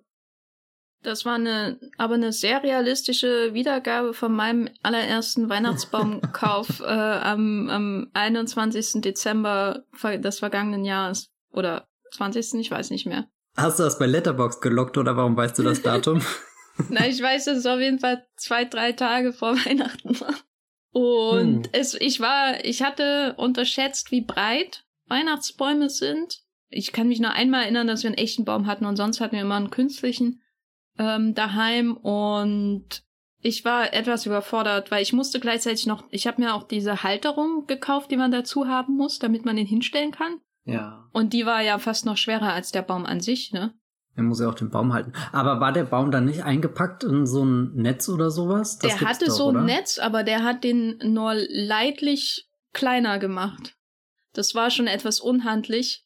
Aber da merkst du gleich, das ist ein Weihnachtsbaum, der will sich nicht fesseln lassen. Der will blühen, der will den Menschen Weihnachten schenken. Der will dich ja, umarmen, ich, der ich Baum. Denk, ich musste auch gestern, weil ich hatte wirklich arge Trennungsschmerzen mit dem Weihnachtsbaum. Das hätte ich vorher nie erwartet. Ich dachte, ich bin im Pixar-Film oder so. Und Was ich musste ist, wenn Bäume gestern. Gefühle haben? genau. Und ich musste gestern auch wieder an diese Momente denken, als ich meinen Weihnachtsbaum entsorgt habe. Und das war nicht einfach. Und was ich aber eigentlich damit sagen wollte, ist die Szene, wo sie da ganz allein den Weihnachtsbaum schleppt. Das ist in Corona-Zeiten einfach mit ganz neuer Bedeutung aufgeladen, finde ich. Okay, ja. Also Harry und Sally, ein Film, der schon sehr alt ist, aber doch irgendwie mit unserer Gegenwart in einen, einen kleinen Dialog führt. Aber glaubst du denn, dass New York für den Film über die Funktion als Kulisse hinaus eine Bedeutung oder eine Bereicherung ist? Hätte er nicht auch einfach in Chicago weiterspielen können? Hätte er rein theoretisch schon, auch weil der Ort ja nie so ist mit, hier lernst du jetzt endlich die Menschen kennen, die du in Chicago nicht hättest lernen können, sondern die beiden kommen ja schon, also haben sich ja im Endeffekt schon auf, auf Chicago Ground kennengelernt und, und haben sich dann nur nach New York verlagert. Was ich schön fand bei der Autofahrt, diesen einen Satz, wo sie sagt, naja, du bist der einzige Mensch, den ich dann in New York kenne.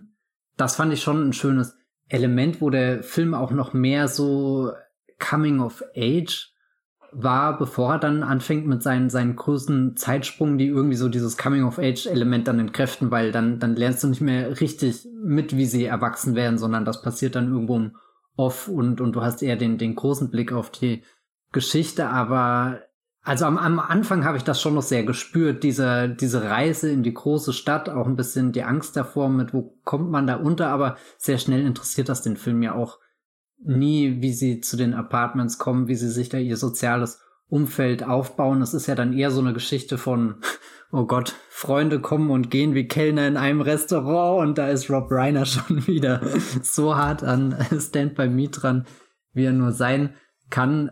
Das fand ich dann fast schon ein bisschen kalt irgendwie für die, also du, du, du hast diese große Stadt und dann heiraten die Leute und trennen sich wieder und Carrie Fisher weiß schon, naja, wenn, wenn du den vor fünf Jahren das letzte Mal gesehen hast und er damals verheiratet war, dann lass dir gesagt sein von einer weisen Freundin, wie ich es bin, dieser Mann ist nicht mehr verheiratet. Also so eine anonyme Stadt mit viel kommen und gehen. Aber ich glaube, das hätte auch in Chicago, Los Angeles, wo auch immer.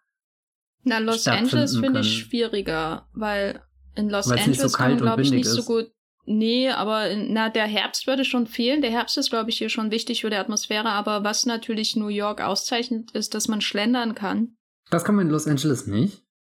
Na, Los Angeles ist ja traditionell schon eher eine Autostadt. Und wenn man Podcasts von Menschen hört, die in Los Angeles wohnen, Komikern oder so, dann klingt das immer so mit, zum Beispiel die Szene, wo, wo er schnell zu ihr rüberkommt, weil sie traurig ist, ne? In Los Angeles müsstest du dann, ausgehend von den diversen Erzählungen, die ich darüber bisher gehört habe, müsstest du erstmal 40 Stunden im Stau stehen, weil du irgendwie ans andere Ende der Stadt musst, weil die Entfernungen halt so gewaltig sind. Deswegen ist Los Angeles, glaube ich, traditionell nicht eine Stadt, die man jetzt wahnsinnig mit Schlendern im Film assoziiert. Und New York, dieses, dieses ähm, Window-Shopping in New York, was sie machen, oder wenn sie dann einfach da durch den Park laufen, das ist schon, glaube ich, etwas, was spezifisch auch mit dieser Stadt identifiziert wird. Was das macht man halt in New York, ne? Man, genau wie der Menschenschlag, den sie dann in Form von Freunden und Freundinnen um sich herum versammeln, soweit wir die Leute überhaupt kennenlernen, schon sehr so New Yorkisch ist. Ne? Also ich weiß nicht, ob, ob der Film in Denver funktionieren würde oder in Kansas City oder in Atlanta. Also dafür ist für mich New York schon wichtig. Ob es so relevant ist wie, wie in einem Woody Allen-Film, weiß ich jetzt nicht. Es sind schon so halbe Stadtneurotiker, die da untergekommen ja, sind. Also die, das Stadtneurotiker sein ist halt in Harry und Sally etwas gleichmäßiger aufgeteilt. Das finde ich halt immer sehr schön an dem Film.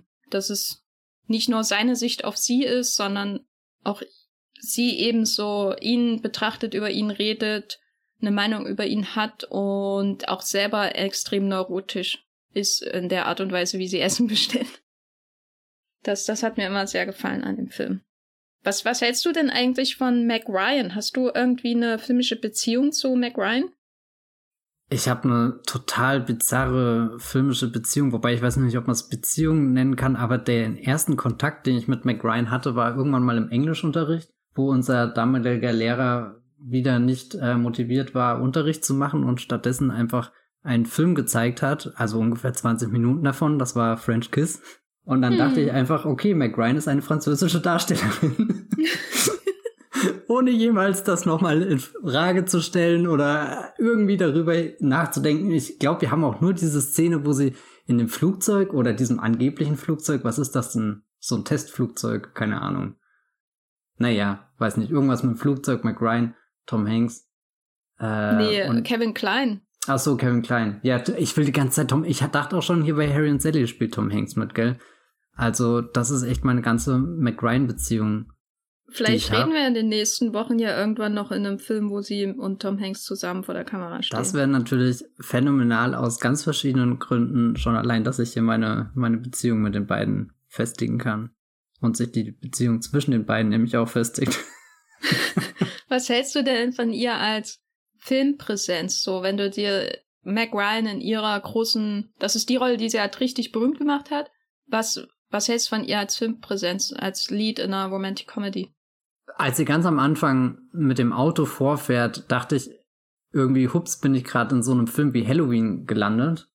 Ich weiß nicht, woran das genau liegt. Ob An den das Haaren? die, ja, vermutlich die Haare, die, die 70er, die da irgendwie mitschwingen. Also ich hatte extreme Jamie Lee Curtis Vibes in diesem Augenblick und ja, ich weiß nicht, was ich halt schwer finde, ist herauszufinden, was für ein, für ein Mensch Sally abseits von, von dieser unerfüllten Liebe ist, weil, weil der Film ihr immer die ganze Zeit sowas total ehrgeiziges, zielstrebiges zuspricht, aber auch immer irgendwie vermittelt, dass sie noch nicht bereit genug ist für diese großen Dinge und deswegen im Restaurant sitzt und da Dinge bestellt, von denen die meisten Menschen nicht mal zu träumen wagen oder oder diese dieses Wissen über warum will ich, dass, dass das am Rand liegt, weil wenn es in der Mitte ist, dann dann weicht es auf, dann wird der Geschmack nicht so toll, keine Ahnung was. Also so sie hat sich schon super viele Gedanken gemacht, aber ist trotzdem noch nicht da, wo sie glaube ich in ihrem Kopf am liebsten schon schon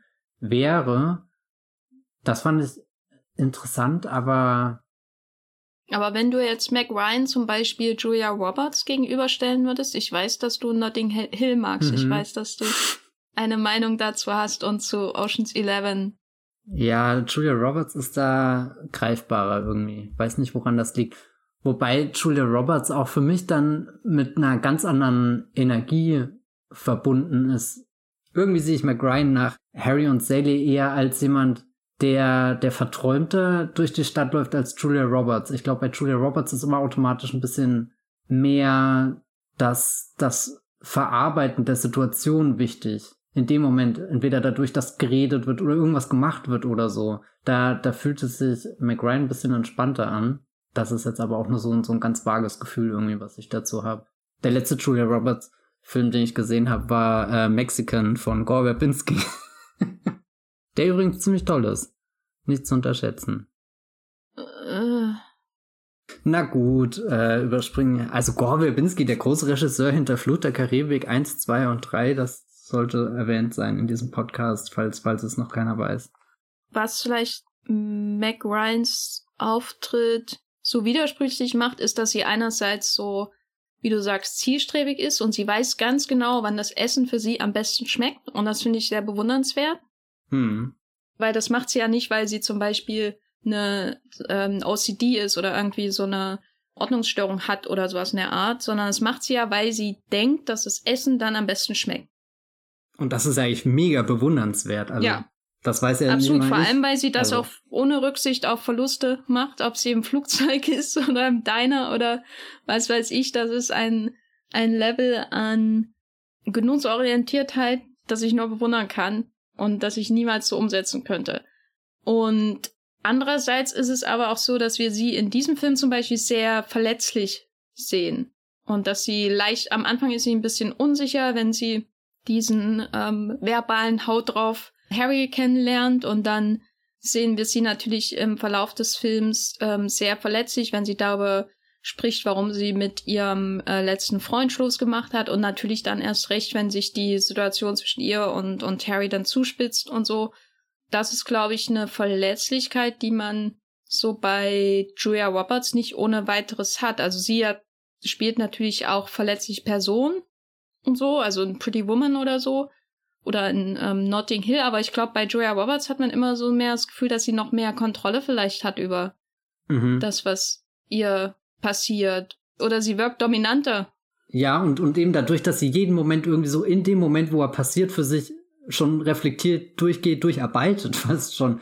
Also, weiß nicht, bei, bei einem Julia Roberts Film ist immer sehr viel Bewegung allein durch, durch ihr Schauspiel drin. Was jetzt nicht unbedingt heißen soll, dass sie sehr, dass sie nur dieses, dieses aufwirbelnde, vielleicht sogar chaotische Element hat, sondern auch schon, auch dieses Verträumte, was du für so eine Liebesgeschichte, glaube ich, brauchst. Ja, weil das Verträumte bei Meg Ryan ist für mich schon immer sehr verzaubernd. Also ich finde, sie hat wirklich eine einmalige Filmpräsenz so als reinste Energiequelle in einem Film. Und ich glaube, dahinter ist sehr viel Methode auch, weil das kommt ja nicht von selbst. Das ist nicht, würde ich sagen, einfach nur pure eingeborene Ausstrahlung. Da, da steckt natürlich sehr viel schauspielerische Methodik dahinter. Wenn man spätere Filme mit ihr anschaut, in denen sie ähm, das Genre wechselt, dann merkt man auch schnell, dass sie noch ganz andere Facetten aufziehen kann. Aber ich war schon wieder, ich habe jetzt länger keinen Film mehr mit ihr geschaut und ich habe den Film geschaut, Terence Sally, und ich dachte, boah, das ist einmal, als würde irgend, hätte irgendjemand im Kino der USA 1989 das Fenster aufgemacht und draußen strahlt die Sonne. Und der blaue mhm. Himmel zieht da rein und Mac Ryan ist da. Und wollte auch sofort French Kiss gucken und alles, was ich irgendwie zum letzten Mal 1999 im Fernsehen geguckt habe. Oh. Würdest du Harry und Sally als, als schon ihre beste Romcom-Rolle bezeichnen oder kam danach noch mehr? Danach kam auf jeden Fall noch mehr. Und okay. ich finde, du solltest French Kiss auf jeden Fall noch eine zweite Chance geben, aber das sage ich auch als Fan von ähm, Kevin Klein. Das ist ja, French Kiss ist ja auch ein Lawrence Kasten-Film, also da, da gibt es ja schon verschiedene Einstiegspunkte, warum man den interessant finden kann. Hast du, und ich, ich weiß nicht, was das jetzt für ein Raunen auslösen wird bei der Audience vom Wollmilchcast, aber hast du Stadt der Engel mit Mac Ryan und Nicolas Cage geschaut? Nee, habe ich nicht gesehen, aber das Raunen wird jetzt vermutlich ausgelöst, weil der super schlecht ist oder woher kommt Nein, das? Nein, weil er natürlich besser ist als der Wim Wenders Film, auf dem er basiert. Ah ja, stimmt, das ist äh, hier Der Himmel über Berlin, das Original. das kann ich eigentlich nicht glauben, weil also der Wim Wenders hat ja nicht nur schlechte Filme gedreht und ich würde schon argumentieren, dass Der Himmel von Berlin einer der besseren Wim Wenders Filme ist. Ja, einer der besseren Wim Wenders Filme, kann man schon so sagen solange man nicht weiß, was wirklich der Qualitätsstandard für einen Ben Wenders-Film ist. Weil einer der besseren Ben Wenders-Filme kann immer noch schlechter sein als einer der besten Brad Silverling-Filme. Ich äh, klicke kurz auf Brad Silverling, um mich überraschen zu lassen, was er gemacht hat und sehe hier auf alle Fälle eine Reihe auf Unfortunate Events. Ereignisse? Genau, betrübliche Ereignisse, so rum. Toller Film, aber ist der wirklich besser als meinetwegen Pina?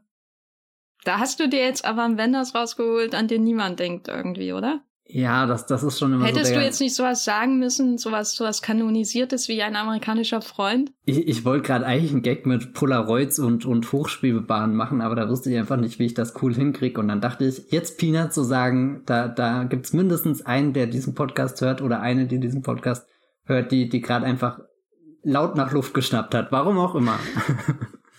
aber Pina ist schon ein starker Film.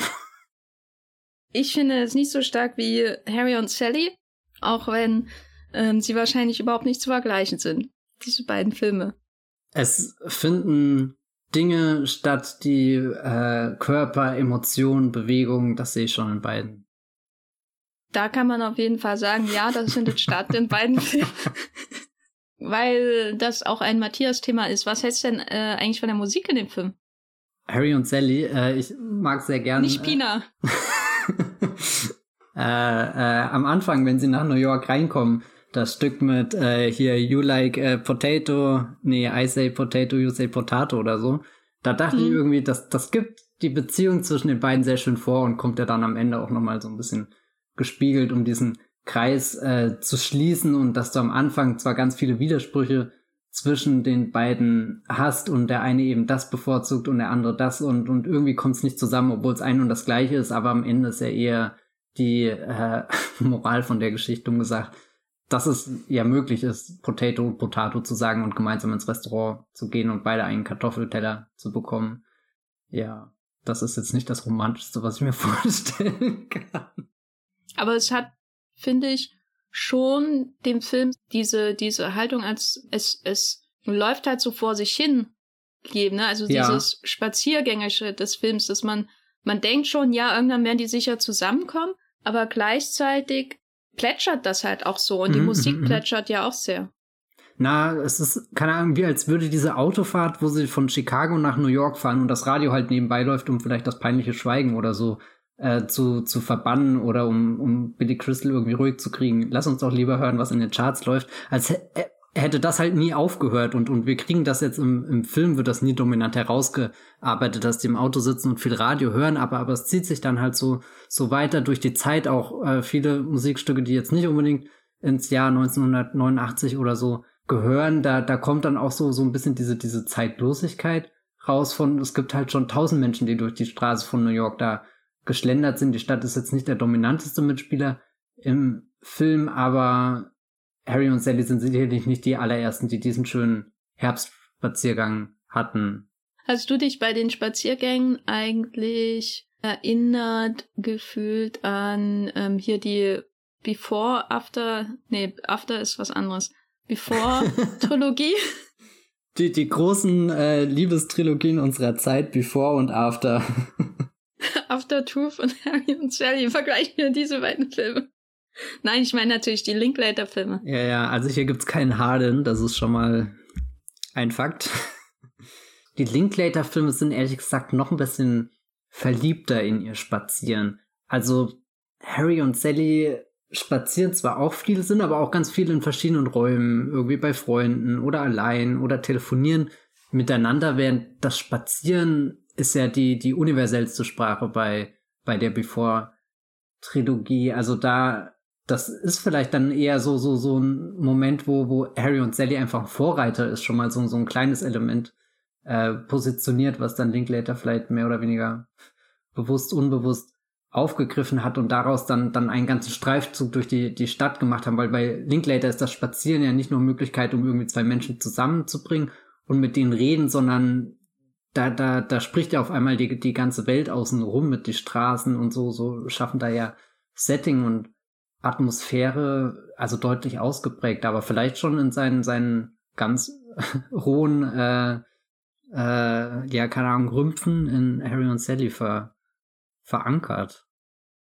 Die Sprechwut, äh, die kann ich mir vorstellen, kommt irgendwie entweder aus der Woody Allen Tradition oder Harry und Sally, also dieses man muss jetzt wirklich über alles sprechen und und und gleichzeitig dieses Gefühl, was auch Harry und Sally finde ich sehr gut wiedergibt, dass sich zwei Menschen treffen und auf einmal ist der der Funke da und man weiß, die können einfach 20 Stunden ohne Pause reden miteinander und so, was ja, was ich auch immer sehr schön finde. Und das hat man ja bei dem Before-Film auch bei After nicht so sehr.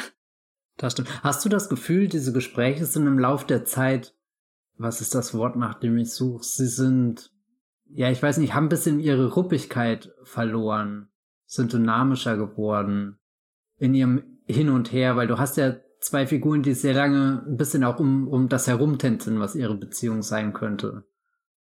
Meinst du jetzt im Lauf der Zeit, der, der Lebenszeit von Harry und Sally im Film? Ach so, nee, ich dachte gerade eher so, so, wenn wir jetzt Harry und Sally Ende der 80er nehmen und dann meinetwegen für die 2000er jetzt stellvertretend die Before-Filme oder so, weil bei, bei den Before-Filmen, da ist schon immer sehr viel Diskussion dabei, aber auch noch so, so, eine, so ein ganz starkes romantisches Gefühl, wo ich manchmal bei Harry und Sally das Gefühl habe, dass das, das klebt ein bisschen auf dem, dem nassen Asphalt und dem Laub, was da, da liegt. Das kommt da nicht ganz durch, diese, diese Stimmung. Aber vielleicht verkläre ja, ich, glaub, ich mir das da soll auch nicht durch. Das soll nicht durchkommen. Kommen. Also, ich glaube, die Romantik erreicht der Film auch natürlich spätestens am Ende. Und das ist dann vielleicht nicht hyperromantisch, aber es ist auf jeden Fall das, was man vom Genre erwartet, sozusagen dass diese, diese, dass durchaus diese romantische Erfüllung im Höhepunkt des Films, ne, er rennt zu der Party, der Neujahrsparty und so, das ist so diese, mhm, mhm, mhm, das ist das, was man vom Genre erwartet. Und das liefert der Film auch, auch wenn er ein bisschen auch dieses Finale wiederum so ein bisschen versetzt, weil er hält seine große Rede, wo er sein Herz ausschüttet auf eine sehr ehrliche und gar nicht mal zu kitschige Art und Weise dieses, ähm, wenn du weißt, dass du jemand äh, wirklich mit jemandem bis zum Ende deines Lebens zusammen sein willst, und dann ist sie aber trotzdem, sie will ihm ja trotzdem erstmal nicht glauben. Das heißt, es ist so ein verzögerter Höhepunkt, der dann doch noch kommt hinterher. Und das ist wirklich romantisch, das ist ganz dem Genre entsprechend, während ich davor äh, häufig schon das Gefühl habe, dass es eher eine gewisse, das hängt vielleicht auch mit New York zusammen oder mit dem äh, Milieu, in dem der Film spielt, das ist so eine, da, wir haben ja schon alles vom Leben gesehen Atmosphäre ist. Von, vor allem haben wir alles von der Liebe gesehen, dass wir einfach so über diese Dinge reden, wie als wären das auch die banalsten Details unseres übrigen Alltags. So, da, da ist keine, da ist kein äh, Schein mehr drumherum, keine Aura, weißt du, über Beziehungen zu sprechen oder so. Das ist äh, wenig romantisch, was die beiden über weite Teile des Films besprechen oder was sie auch natürlich, äh, wenn sie da mit ihr, über ihre Beziehung mit ihren Freundinnen redet oder so, da ist keine, keine Aura, die sich da entwickelt, weil ich glaube, das Beziehungsleben hier ist schon eher so wie in Sex in the City oder so. Das ist sehr, mhm. sag ich mal, pragmatisch gedacht. Und das ist, äh, dominiert dann auch den Ton. Hättest du dir denn mehr Romantik bei den Gesprächen gewünscht? Ich weiß es gar nicht. Also ich meine, ich kann ja die Before-Filme und Harry und Sally gucken, das schließt sich ja nicht aus. Ich war auch eher so, bei, bei meinen Gedanken waren da stärkere Sex in the City-Vibes als jetzt Before-Vibes. Ich kann mir zum Beispiel nicht vorstellen, dass Harry und Sally diese Szene gemeinsam haben, wo sie zehn Jahre später in Griechenland am Strand sitzen und die Sonne untergeht und dann dieser Dialog kommt, jetzt ist sie noch da, jetzt ist sie noch da, jetzt, jetzt noch und jetzt ist sie verschwunden irgendwie. Das kann ich mir nicht so richtig vorstellen. Aber stattdessen bekommen wir ja ähm, Billy Crystal und Bruno Kirby in dem Sport, in dem Stadion, wo sie jemand die Laola-Welle machen müssen. ja, das war, eine, das war eine sehr tolle Szene. Da, da habe ich auch richtig gesehen, wie, also, oder, also nicht gesehen, aber konnte mir gut vorstellen, wie du da sitzt, das ins Drehbuch schreibst und, und schon während dem Schreiben merkst, was das für, für eine absurd tolle Idee ist, dieses Gespräch in dieser Umgebung zu führen mit dem immer maximal unmotivierten Aufstehen, aber du kannst auch nicht einfach sitzen bleiben. Was hältst du denn von dem großen Finale? Vielleicht ein bisschen zu einfach. Oder ich weiß nicht, ich habe gemerkt, dass der, der Film für mich am Ende so eins, zwei Mal den Sprung zu oft gemacht hat von sie kommen zusammen, sie kommen wieder auseinander, sie kommen wieder zusammen, kommen wieder auseinander. Und dann natürlich ein Finale, wo jemand durch die Stadt rennt, kann nie ein schlechtes sein. Da gibt's auch so eine ganz tolle Girls-Folge, die muss ich jetzt vermutlich rückblickend sagen, äh, genau auf diesen Moment anspielt, wo Adam Driver durch New York rennt. Ja, stimmt, darüber habe ich noch nie nachgedacht, aber bisher war auch Harry und Sally nicht so tief in meinem Gedächtnis in den Details, äh, die dieser Film hat, äh, verankert. Ich finde es nicht verkehrt, aber ich weiß nicht, das ist nicht das Finale, was mich aus den Filmen lässt und ich denke dann noch lange drüber nach über die Geschichte der beiden, sondern es sind dann eher so Stationen davor, die, die zurück kommen und so, so ein paar Mutbilder, wie eben der Spaziergang und das ganze Herbstlaub. Und das, ja, ich will aber auch nicht sagen, dass es sich gezwungen oder so anfühlt. Du hast das sehr schön beschrieben, wie, wie dieser, dieser, dieser, dieser, dieses Liebesgeständnis geschickt rausgezögert wird und, und dann auch nicht zu kitschig ausfällt, sondern, also ich war auch in dem Moment einfach verdutzt, dass sie ihm nicht sofort in die Arme fällt, weil ich dachte, okay, der Film hat jetzt genau an diesem Punkt hingearbeitet, sondern es gibt doch mal so, so ein kurzer, kurzes Warten, Zögern und, und dann passiert es doch. Ich habe jetzt auch keine Idee, was ich lieber gesehen hätte. Es ist schon immer ganz beruhigend, wenn solche Filme ein Happy End finden. Ich hatte zumindest das Gefühl, dass es gut die Waage hält zwischen dem Ton, der den Film zu 90 Prozent dominiert und mhm. dem Ton, den das Finale einer Romantic Comedy quasi verlangt. Also, dass man eben wirklich das Romantic Level der Comedy nochmal um 70 Prozent steigert. Und es wirkt aber nicht so, als wäre das rangepappt, ne, so, sondern, weil das ist, glaube ich, gar nicht so leicht, auf, wenn die Leute so, so frei über ihre pragmatischen Entscheidungen beim Dating-Prozess und so sprechen, den ganzen Film über, dann auf einmal so einen Moment zu haben, wo ähm, der Film doch in die höheren Sphären der, der Romantik hinaufschießt. So, ich glaube, das ist gar nicht so leicht, das alles in einem Film zu vereinen. Und deswegen fand ich das am Ende dann gut gelöst, dass man, man hat die, diese durchaus romantische Sequenz, wo er dahin rennt und, und wo er dann auch endlich mal sagt, was er wirklich denkt. Sie ist, glaube ich, auch lange Zeit dann im Recht, da nicht so richtig drauf zu vertrauen, dass was, was seine ständigen Anrufe und so angeht, dass da irgendwie mehr dahinter steckt.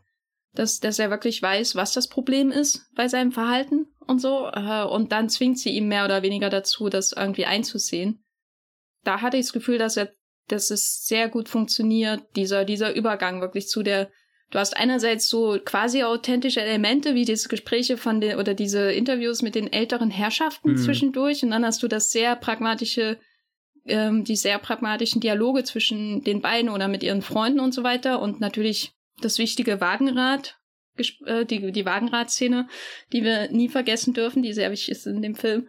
Und, und dann auf einmal hast du den Moment, wo quasi die, das Genre durchbricht und alles an sich reißt und uns unsere vom Genre erwartete Befriedigung gibt.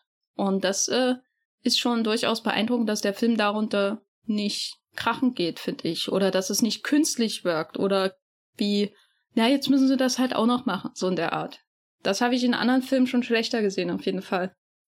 Ich hätte mir aber auch das Ende vorstellen können, wo es nicht so glücklich wird. Also das hätte der Tonfall des Films davor auch auf alle Fälle hingegeben. Aber stimmt schon, die, die, die, äh, da werden diese Gesprächsfetzen oder, oder die, die, die älteren Pärchen, die, die kurz eingeschoben werden, die sind da schon insgeheim sehr wichtig, um dieses Ende vorzubereiten oder zumindest langsam darauf hinzuführen, wo es hinkommt, weil diese Gespräche eben feststellen, dass, dass die, die, das glückliche Paar, das jetzt hier auf der Couch zusammen sitzt, das muss nicht zwangsläufig eine harmonische Geschichte hinter sich haben, sondern da kann auch schon sehr viel dazwischen passiert sein. Ja. Glaubst du, dass die beiden zusammenbleiben? Ja, ich weiß nicht, ob die zusammenbleiben. Ich meine, wenn, wenn ich jetzt wieder an Carrie Fishers Worte denke, nein. Aber sie sitzen ja auch als junges Paar auf der Couch, als einzig junges Paar, gell? Die anderen ja. kann man ja wirklich sagen, die blicken auf ihr langes Leben zurück und haben dann auch schon den, die, an, die eine oder andere Scheidung hinter sich und, und dann später im Alter das Glück gefunden, während Harry und Sally sind da entweder das, das junge Paar für die Quote, um halt auch gezeigt zu haben, es gibt äh, junge, glückliche Paare, oder sind sie, ist das schon der Siegel so ein bisschen für ihre Beziehung? Sie sind da jetzt schon in ihrem Endstadium angekommen und die nächsten 30, 40 Jahre, wie lange auch immer sie noch leben, sind sie dieses glückliche Paar, was dann auch all die Zeit später bei, bei der nächsten äh, Aufnahmesendung da sitzt und, und ihre Geschichte weitererzählen. Ja, ich glaube, bis zu einem gewissen Grad ist auch irgendwie egal. Das moderne Leben und so in dies oder so wie es hier dargestellt wird, da, da ist halt der Bruch der Beziehung ist halt immer möglich. Was jetzt, sage ich mal, bei Romantic Comedies aus den 30ern jetzt nicht immer so selbstverständlich war oder so, das andere goldene Zeitalter der, der, des Genres. Andererseits kann ich mir schon vorstellen, dass da irgendwie auch der Gedanke, der immer noch trotz aller pragmatischen Gespräche, die hier geführt werden, doch immer noch der Gedanke ist, dass es diese andere Person gibt und dann funzt es halt. Mhm. Da, da deuten halt die, die authentischen oder quasi authentischen Interviewschnipsel zwischendurch drauf hin schon. Ich mag den Film, ist mein Fazit. Ich war überrascht, wie zeitlos er immer noch wirkt, obwohl die Frisuren grausam sind. Und bin froh, dass Billy Crystal diese Filme gemacht hat und dass sein Leading Man Status nach Analyzed ist dann auch nicht mehr so vorhanden war. Diese zehn Jahre, die er hatte als Leading Man Hollywood, die sind schon irgendwie okay, aber Meg Ryan macht den Film genauso, wie sie die berühmteste Szene des Films äh, trägt, mit dem vorgespielten Orgasmus in Cats Delikatessen, über die wir gar nicht gesprochen haben, groß. Ja, gell? Ich finde sie toll. Ich finde sie toll. Das ist für mich Oscar-Material dort. Ja, aber die Oscars wissen ja nicht, was gut für sie ist. Dein aber Fazit zu Harry und Sally? Nora Ephron immerhin schon mehrere Oscar-Nominierungen gegönnt, also. Ja, aber, aber Mac Ryan hat keine so. für Harry und Sally bekommen. Ja. Und das hm. ist ein, das ist fies. Ich mag äh, Harry und Sally auch. Ich habe jetzt weder mit Billy Crystal noch Mac Ryan, also ich glaube, Billy Crystal ist echt der einzige Schlüsselfilm, den Monster Und das ist sehr bezeichnend. Äh, da sollte ich wirklich mal ein paar andere Dinge schauen. Was hast du gerade eben erwähnt? Analyzed ist? Na, das ist der, wo er der Psychiater ist, ein Robert De Niro, der Gangster. Oh, okay. Mhm. Und der, den fand ich damals erst, glaube ich, von 99 oder so. Und der war ganz amüsant. Das Sequel Analyze Dead, nicht so. ich wusste nicht, dass es ein Sequel gibt, aber gut. Äh, ich tue mal einen der beiden Filme auf meine Vormerkliste. Die ist schon sehr lang. Musst du nicht, musst du nicht. Oh. Guck lieber City Slickers. Ja, aber ich meine, weil den, den könnte ich mir zumindest zurechtbiegen, weil ich gemerkt habe, ich habe auch so Robert De Niro ein paar Filme, die ich momentan nachhole, mehr oder weniger unterbewusst. Da könnte man ja diesen Billy Crystal Film einfach dazwischen schmuggeln und sagen, naja, da war der Robert De Niro der treibende Grund und nebenbei habe ich auch noch eine Billy Crystal gefüllt. Hm. Na, man kann auf jeden Fall sagen, dass eine gute Komödienrolle von Robert De Niro ist. Ja, die eigentlich schon seine ganze Bad Grandpa oder wie auch immer die Filme heißen, war so. Das ist der Moment, wo Robert De Niro, glaube ich, die das Interesse verloren hat an an ernst, also an diesen großen, schweren, ernsten Rollen und stattdessen noch mehr Komödien gemacht hat, was ja ganz viele Leute ganz schlimm finden und was ich persönlich mittlerweile eigentlich sehr erfrischend bei ihm finde. Ist immer auch besser als alles, was Bruce Willis gerade mit seiner Karriere macht. Und Ja. das ist, nimmt bei Analyze This den äh, Anfang. Okay. Kleinen Anfang. Ich meine, The Intern ist ja auch schon eine. Also die zwei großen De Niro-Performances der letzten Dekade waren einmal, wo halt Martin Scorsese schon wieder das gemacht hat, was er die ganze Zeit macht. Hier mit diesen Gangstern. Und das andere war The Intern. Der endete deutlich fröhlicher. Also The Intern ist besser als The Irishman, wolltest du damit sagen? Das sind Worte, die du mir gerade in den Mund legst. Ich, ich weiß nicht, wie ich da rauskomme. Hilfe. Mein, mein Fazit zu Harry Sally, schaut ihn euch an, der ist sehr schön, ja. Was will man da noch anderes sagen?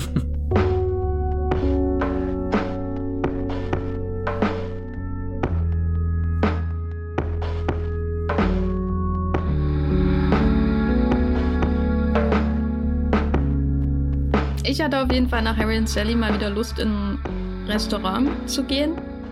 Und Was, was sprichst du da? Er, erläutere das Konzept.